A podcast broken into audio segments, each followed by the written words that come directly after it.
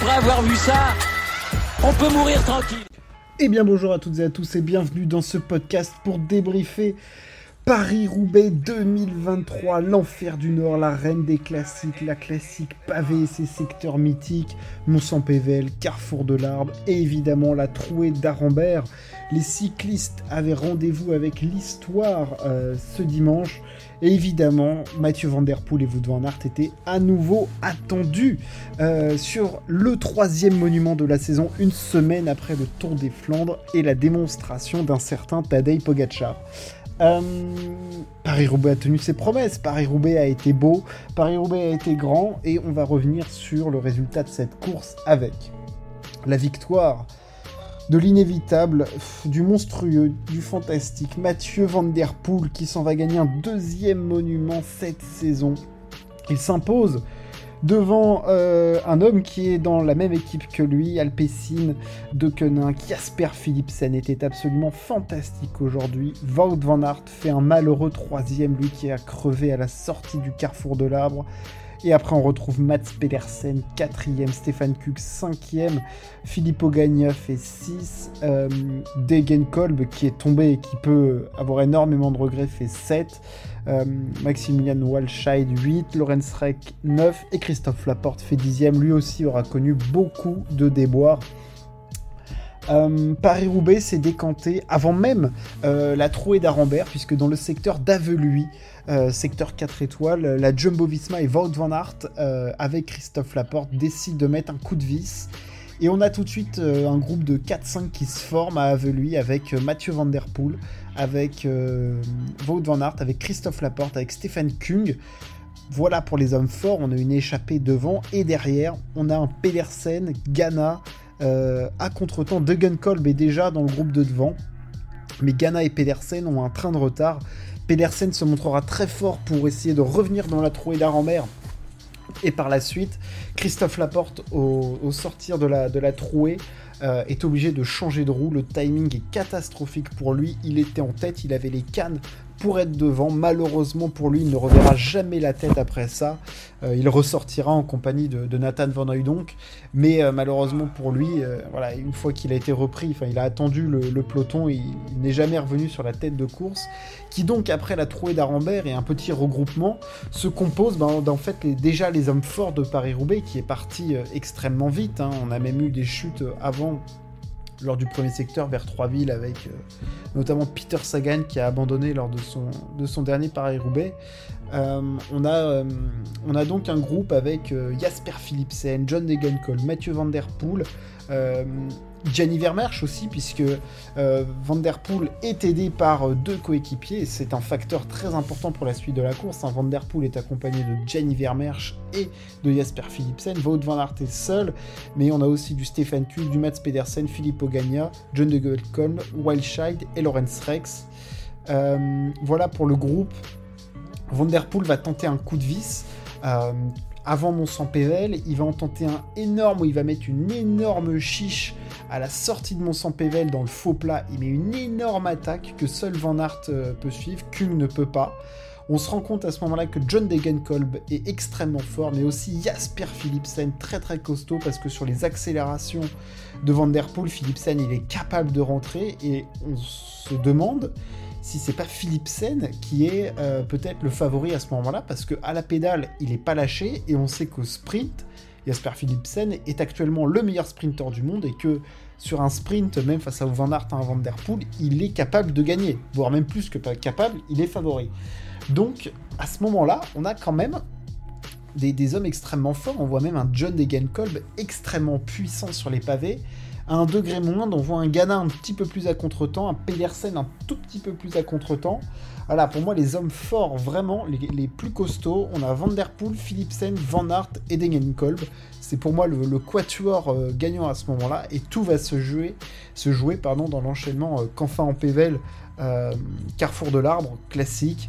Euh, en Pével se passe vite, et dans le carrefour de l'arbre, tout s'accélère. Jasper Philipsen est en tête. Euh, Van Der Poel veut placer une attaque. Philipsen serre. John Degenkolb tombe dans le carrefour de l'arbre, euh, poussé par les deux Alpecin de Koenig. Pour moi, la faute, elle vient de Philipsen. et à ce moment-là, Wout van Aert accélère. Il n'y a que Mathieu Van Der Poel qui peut suivre. Mais malheureusement, la messe est déjà dite. On se rend compte que Van Aert parle à l'oreillette et Van Der Poel s'en va seul à la sortie du carrefour de l'arbre. Euh, Van Aert est obligé de changer de roue, il ne reverra plus jamais euh, la tête euh, de course. Il, ressortira en compagnie de Philipsen et on se rend compte que ces deux hommes-là étaient extrêmement forts parce que même rejoints par Pedersen, Kung et Ghana, ils ont réussi à ressortir et un peu comme attendu, Philipsen a battu Van Aert au sprint. Mais au vélodrome de Roubaix, c'est Mathieu Van Der Poel qui est arrivé tout seul pour gagner un deuxième monument cette saison. Il était intenable, euh, il était extrêmement fort, mais Van Aert était très fort et Philipsen aussi. Les aléas de la course ont fait qu'il est arrivé tout seul. On aurait aimé avoir un sprint euh, énorme qui aurait peut-être été mythique, historique entre Van Aert et Van Der Poel, mais c'est ce qui fait aussi le, je sais pas si c'est le charme de Paris-Roubaix, mais c'est ce qui fait le sel de cette classique, c'est que c'est jamais fait, tu peux crever à tout instant. Et on le voit que les Jumbo-Visma, ils ont été maudits, hein, parce que Van, euh, Van Aert, il crève au pire moment. Euh, Laporte, il crève aussi à un moment catastrophique euh, à la sortie de la trouée d'Arambert. Euh, Van Wout, il crève à la sortie du carrefour de l'arbre, donc il n'y a, a, pas pire, il n'y a pas pire. Et, Van Der Poel, après, tu le rejoins jamais parce qu'il était extrêmement puissant, extrêmement fort. C'est lui qui a mis le plus d'attaques. C'est vrai que Van Aert a mis un coup de vis dans le carrefour de l'arbre. Euh, il était extrêmement costaud parce que même avec un pneu un peu crevé, il a réussi à tenir la route Van Der Poel. Donc il avait les jambes. Clairement, il avait les jambes. Mais voilà, l'histoire, elle tourne encore une fois pas dans le sens de Van Aert. Franchement, chat noir aujourd'hui. Euh, chat noir ce, ce, dimanche sur les routes de Paris-Roubaix parce que. Voilà, encore une saison classique frustrante. Euh, pour lui.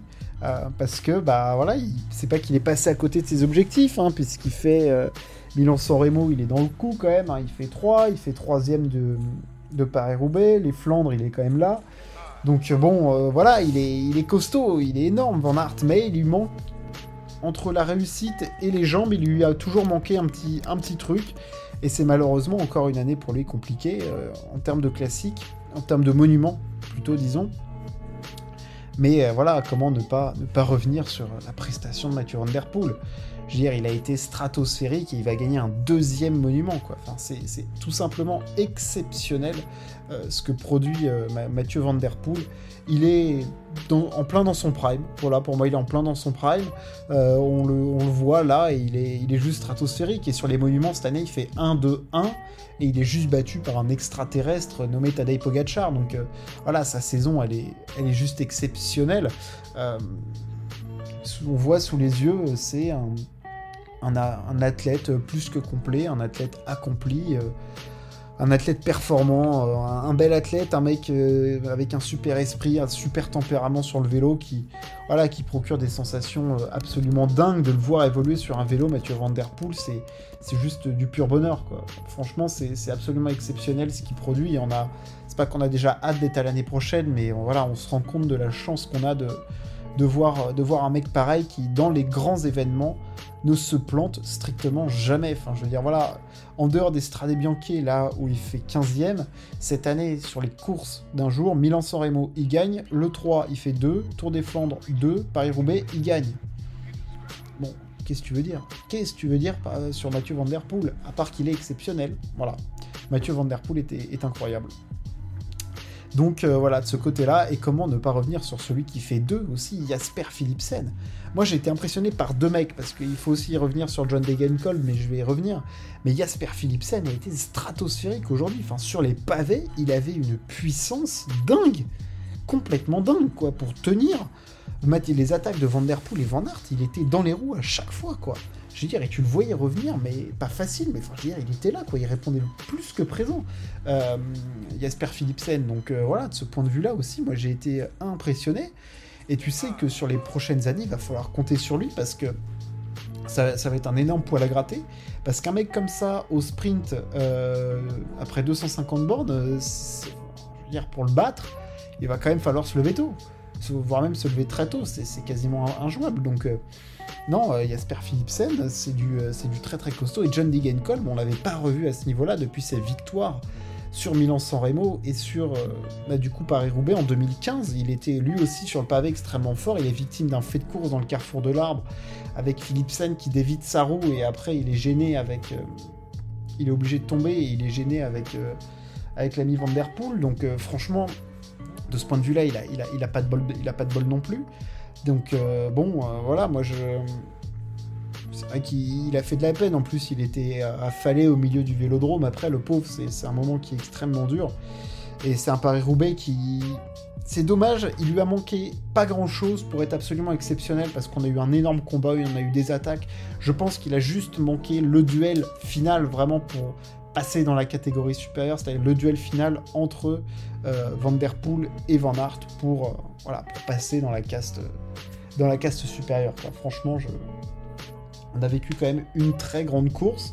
Et maintenant, place au classique ardennaise avec euh, l'Amstel, euh, la Flèche et Liège dans deux semaines avec, euh, je le pense, un duel Evenepoel, Pogachar. Mais bon, voilà, les Flandriennes, c'est fini. on va passer aux Ardennaises et on va quand même bien, bien en profiter. voilà, j'espère que ça vous a plu. N'hésitez pas à partager et à vous abonner. On se retrouve très, très vite. Ciao, à plus.